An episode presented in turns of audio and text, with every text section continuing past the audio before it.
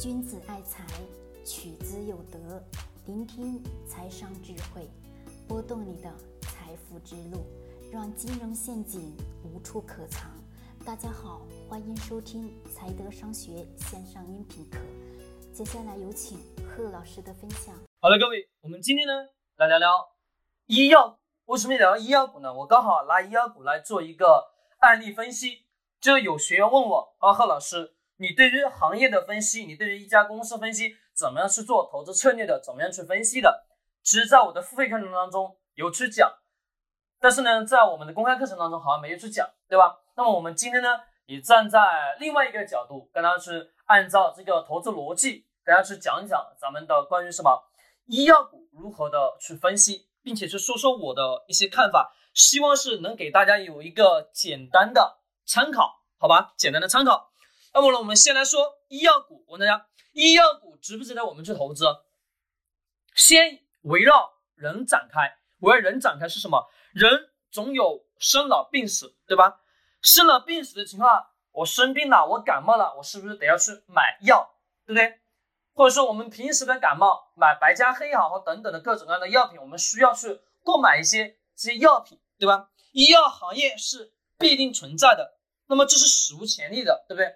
再加上还有一个史无前例是什么？是老龄化在慢慢的变强。在前面的音频当中，是不是有跟大家去讲过一次关于老人的生意去展开？是不是很多很多，对吧？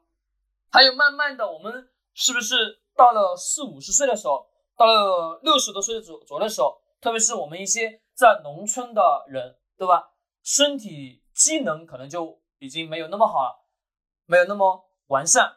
那会出现哪些疾病呢？经常常见的中风，什么脑溢血，还有什么，还有所谓的什么高血压等等的，再加上什么所谓的有个东西叫糖尿病，对吧？这些都是常见的。那么这些病种是不是都是需要什么？需要大量的药物来控制的，对吧？那么药物控制的前提下，那么你今天吃完之后，明天你就不吃了吗？肯定还是会吃的，对吧？因为人口。基数在这里前提下，那么对于这种情况来讲，是对整个行业是有优势的，它也是大的需求存在。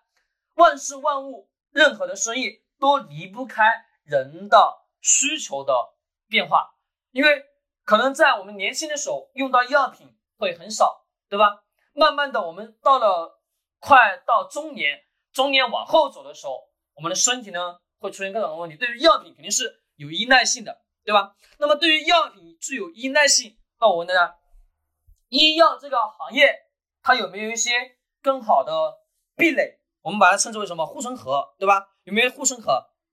有吧？肯定是有的。你说你也能做一个药吗？没有那么简单吧？可能最早期的时候，我们医药行业会出现一些混乱，的确有出现过，对吧？各种各样的。药，但是各种各样的什么，呃，我们在农村叫什么掐掐脚医生，就是说不专业的医生，对吧？那么是什么？是没有真正正规的医药从业证，对吧？我们也不知道那个叫什么证，反正是所谓的一种专利，是属于一种门槛。那么这个门槛是天然的而存在的，是非常的技能，而是不是非常技能，而是说这个专利或者说这个。所谓的从事的这个证件需要什么？需要你必须得要有，如果没有的情况下，你是不能去从事的。不能从事就可以把大量的竞争对手给什么排斥于门外。相对应的来说，我们都知道医药行业是什么？的确是挣钱的，都是挣钱的。那么这是讲了这件事吧？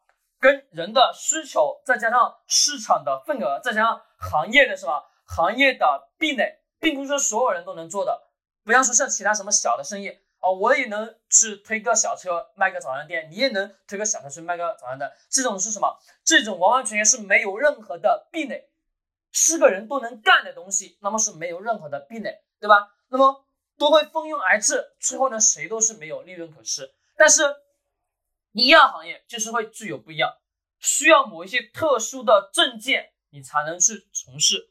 那么这种情况下。把很多人给拒之于门外，蛋糕呢只有那么大，但是分的人也慢慢的在减少。好，我问大家，对于投资医药行业，对于医药这个板块，是不是大的方向没有错，很好？但是我们这几年是不是发现一个问题？什么问题？是说咱们的医药行业当中，是不是会出现各种各样的暴雷，对吗？各种各样的暴雷。还有我在前面有跟大家去讲过什么？医药行业是所开发的医药产品需要大量的时间投入、金钱等等的，对吧？还不一定能完完全全把它研制成功，因为一个好的药品研制是必须得要花长时间、花很多精力才能去研制出来的，等等的一系列。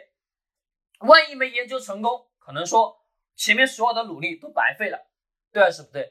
那么我们在投资上，我们知道了这么好的行业大方向是好的，那我怎么样去投资才能把我们的风险降得更低呢？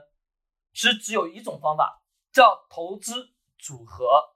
投资组合，因为我们刚刚知道了大方向医药行业是好的，但是我们不能百分百确定哪个医药公司它能申请出来，或者说研发出来非常具有竞争优势的药品，我们没办法去判断，对吗？可能说，医药行业当中龙头公司也会出现什么？也会出现研制药品不成功的情况是存在。这个跟行业什么？跟行业属性当中研发是有很大的关系，并不是所有人都能研制成功，但是也不知道是哪家企业能研制成功。那么这种情况下，知道大方向好的企业当中，大方向这么多企业都是可以的，对吧？那么我们需要是干嘛？需要挑出来。这行业当中的前五名，或者说是前六名，把这前六名这家公司财报再去看一遍，看看公司是否是踏踏实实在做事情，是否是具有踏踏实实在研究医药，或者说在做好自己的分内的业务。如果说是可以把这六个公司做成一个投资组合，投资组合是什么意思？也就是说每一家公司都要去买一点。而不是说把所有的资金都重仓在一个个股上。假设说你把所有资金重仓在一个个股上，你就相当于赌博了，明白吗？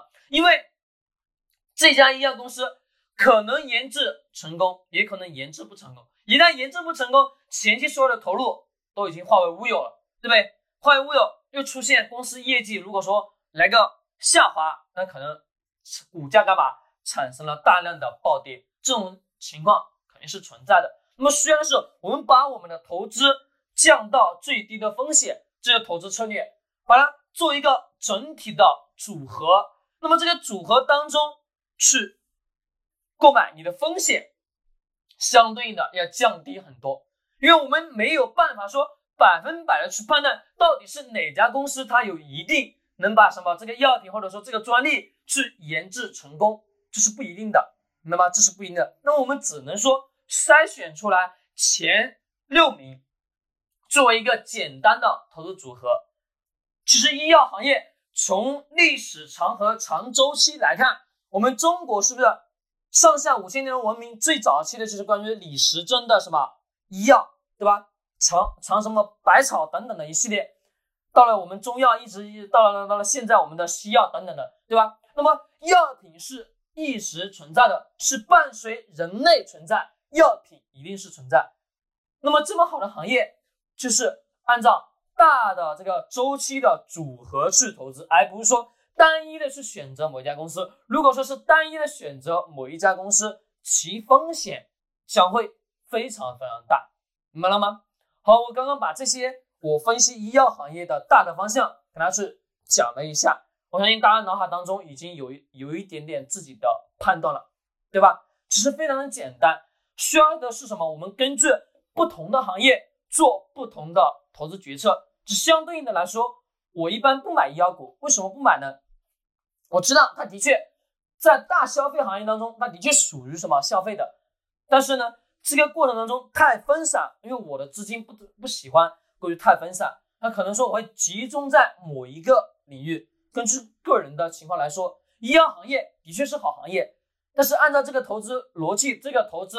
这策略可以去实行，大的方向没有没有错，需要的是耐心的去等待，根据个人的喜好、个人的投资抉择去做这个决定，好吧？那我们今天呢，只是分享我对于医药行业的一些简单的判断，希望呢能对你有所启发。今天就分享到这里，君子爱财，取之有德，学财商就来财德商学。